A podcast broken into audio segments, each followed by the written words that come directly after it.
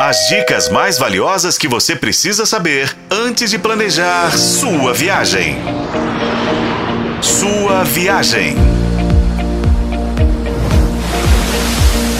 Bem-vindo à sua viagem, o seu canal de turismo na FM O Tempo. A gente falou no último episódio das praias do litoral paulista, que não são tão frequentadas por nós mineiros, né, gente? Geralmente a gente opta pelo Rio de Janeiro, Espírito Santo, para pegar uma ondinha, enfim. Ubatuba, Caraguatatuba, São Sebastião, Ilha Bela e Maresias, lá em São Paulo, valem cada oportunidade que recebem de serem exploradas. Elas ficam todas na mesma região. O turista que viaja de carro e fica uma semana em São Paulo pode conhecer tudinho, gente, de uma ponta a outra e vai se surpreender, tá?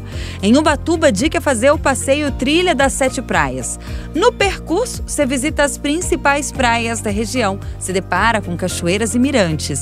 A trilha não é tão longa e nem cansativa, e a região é muito segura para andar a pé. O melhor de tudo? Tudo de graça. São 10 quilômetros de caminhadas que começam pela Praia da Fortaleza, passa pelas praias do Cedro, Deserto, Grande do Bonete, do Bonete, do Pérez, do Oeste, da Lagoinha, enfim, todas praticamente desertas. Outro passeio da região é a Trilha das Sete Fontes, que é um percurso menor, tem 4 quilômetros e visita três praias. Em Ubatuba, você ainda pode fazer passeios de barcos às ilhas. A mais famosa é a das Couves. O ponto mais alto da região e que rende uma boa caminhadinha também é o Pico do Corcovado.